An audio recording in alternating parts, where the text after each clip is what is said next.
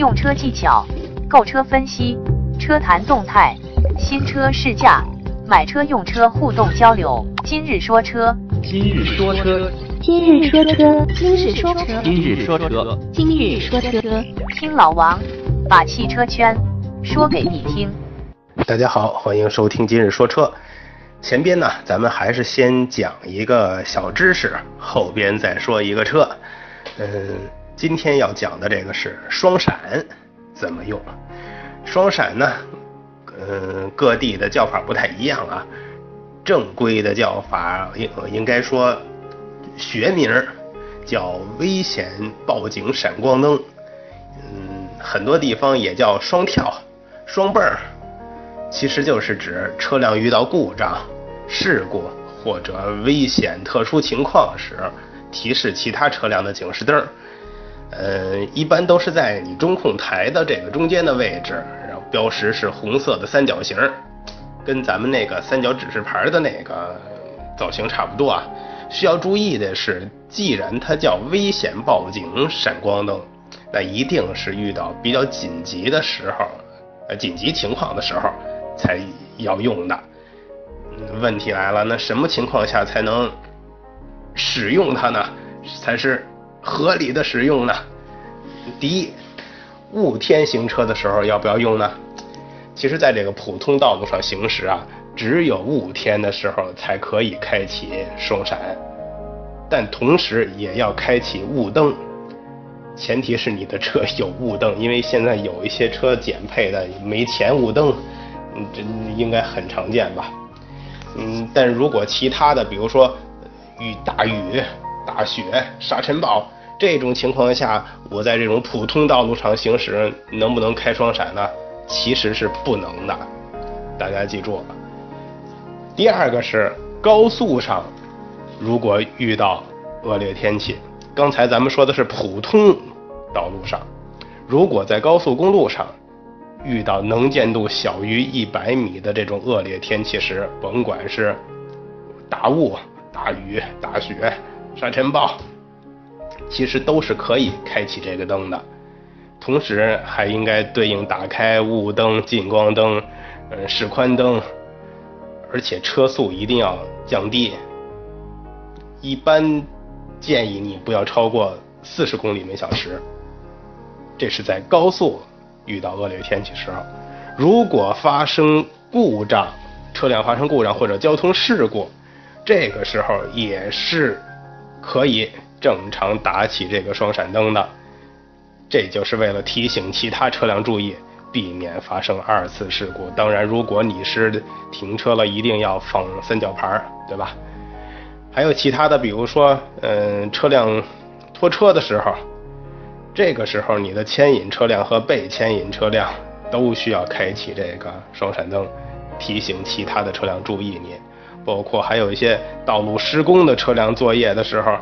一般我们也是要求他打开自己有的这种警示灯跟这个双闪灯的，因为很多车自己还会有额外的一个呃警报灯，这都是要打开的。如果临时停车的时候，双闪。也是要打开，不然别人都不知道你在那儿是临时停车呀。嗯，很难第一时间发现你，尤其是高速时，有人有感觉，前面突然停着一辆车，你很可能都感觉不到他是在那儿停着的。所以这种情况下，建议你一定要打开这个双闪灯，嗯，让大家注意到你，同时是你的安全，别人也安全，对吧？欢迎添加老王微信进行交流。微信号码三四八零八九二二三四八零八九二二，一起互动，一起说车。下面咱们说车，嗯，其实说这个车之前，我更想说一下这个车的品牌，因为我总是感觉呀，这是被广大消费者，尤其是被中国广大消费者低估了的一个品牌。是什么呢？斯柯达。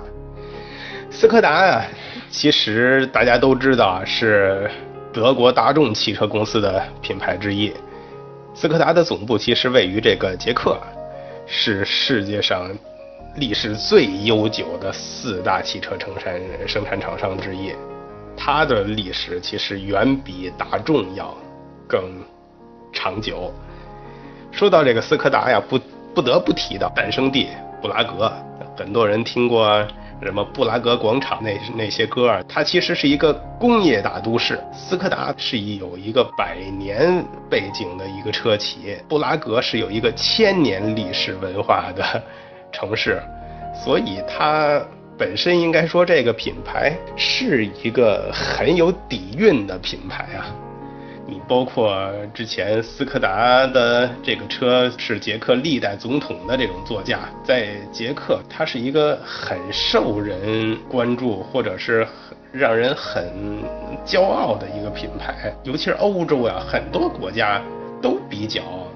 认可这个品牌。虽然它更多的是在做一些平民车型，但不代表它没有它本身品牌的魅力，对不对？斯柯达其实它紧邻德国呀，嗯，品牌设计上跟布拉格广场这这种感觉一样，其实是充满了很多的艺术感，尤其是它在制造方面啊，离德国很近，它也有这种制造工艺上这种德德国人这种严谨的这种工艺表现，所以做出的车确实还很不错。当然，斯柯达的话，我们说它最关键的就是一个点儿背的车企，总是生不逢时，或者是赶不上好时候，最终被大众买了下来。在一九九一年，斯柯达成为大众的一个子公司，大众当时应该是购买了斯柯达百分之七十的股份，其余的百分之三十应该也是在两千年的时候完全收购了，斯柯达就是完全是大众旗下的一个子品牌了。它应该算是大众下边大众、奥迪还有西亚特后边的第四大品牌。提到斯柯达呀，给人的感觉就是高性价比、结实耐用，还有具有安全性、优良的操控性、舒适性这种，相当于斯柯达这种标签性的这口碑啊，已经是遍布整个欧洲了。很多欧洲国家。都比较喜欢斯柯达的车型，包括你在德国、英国、波兰都很受市场的欢迎。但是在中国，斯柯达就只能栖身在这个大众的应该背影之下。大众汽车在中国几十年积累下的品牌形象，真是结结实实的挡住了斯柯达前行的脚步。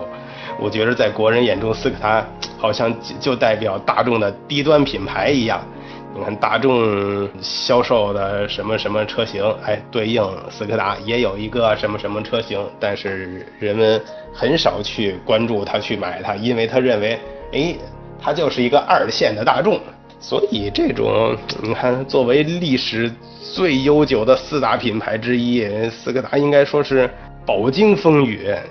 它有很深厚的这种造车的底蕴，而且。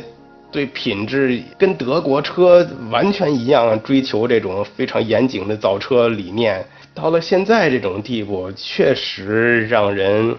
有有点痛心啊！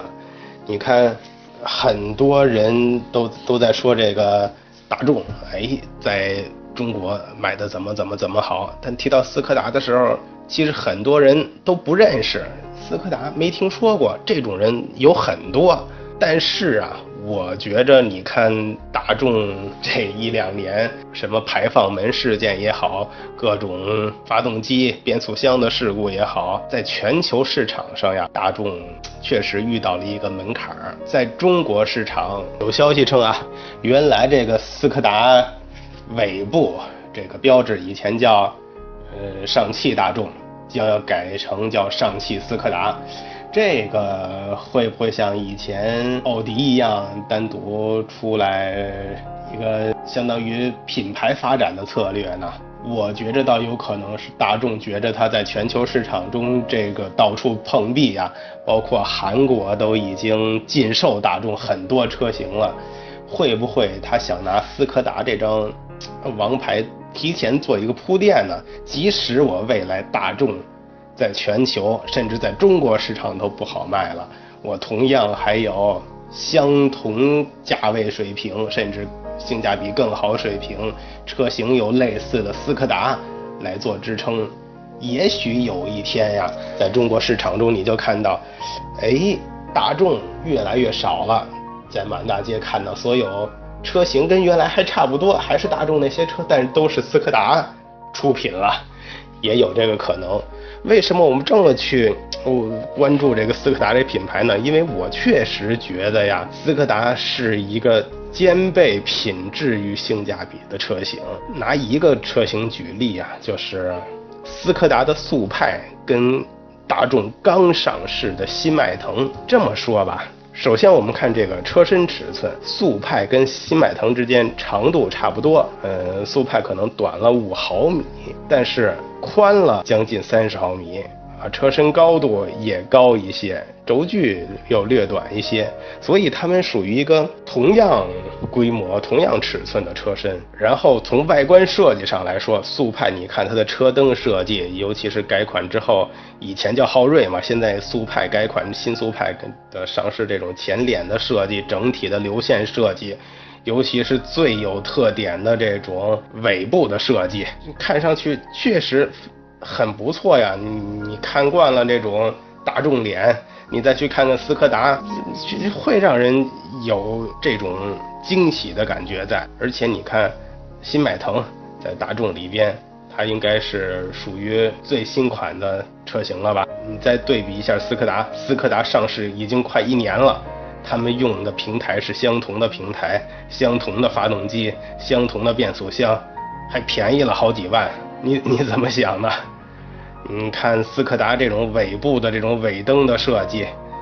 确实都很不错，包括它内部的配置。咱们不说相同价位了，就说相同等级的这个速派跟新迈腾去对比，价格便宜了好几万，但配置上呢却比迈腾更好。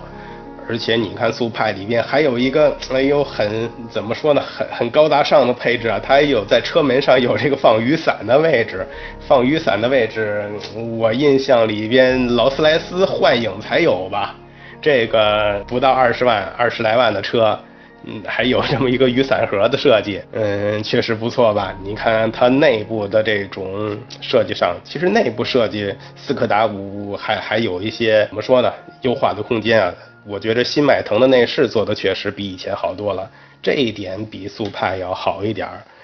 嗯，但是空间上来说，你看，虽然迈腾啊轴距要长一些，嗯，车身可能差不多，但是速派有一点，哎，别人没有的，就是掀背式的后备箱，这个看上去又很帅气了吧？尤其是你在放一个大件物品的时候。哎，我速派整个后备箱掀背式开启，感觉很好吧？当然了，有人说掀背式的后备箱可能在这个静音方面的设计，呃，噪音不一定能控制得很好。但是，嗯，从我试驾的情况来看，其实速派的这个应该说静音设计应该属于很不错了，应该是这个价位水平上中上的水平了。所以你参考的这种。相同价位也好，相同配置也好，其实速派真是说提前一年把迈腾的技术推向了中国市场，而且卖的还便宜，但就是销量上不去。原因在哪儿呢？还是大家真是低估了斯柯达的这个品牌。像我之前这种猜测，会不会未来？大众认为大众这个招牌不好卖了呢，在全球市场都不接受了呢。我把斯柯达铺垫起来，那以后主销的品牌就是斯柯达，大众变成背影后的人，真是有可能啊。所以大家很多人在喜欢德系车，喜欢德国的这种操控品质、做工，包括最先进的这些发动机、变速箱的技术的时候，我看中了。诶，大众某某车型的时候，你去关注一下斯柯达相同平台的车型，也许能给你带来惊喜，也许让你节省了很多钱，又拿到了更多的配置。而且，如果全球市场，重点是中国市场越来越认可斯柯达，包括斯柯达的运作越来越成熟之后，它的保值率一定也会逐步提高，这样的话，我是不是省钱买到好东西了呢？所以大家对斯柯达这个品牌是怎么看？是不是被中国市场低估了呢？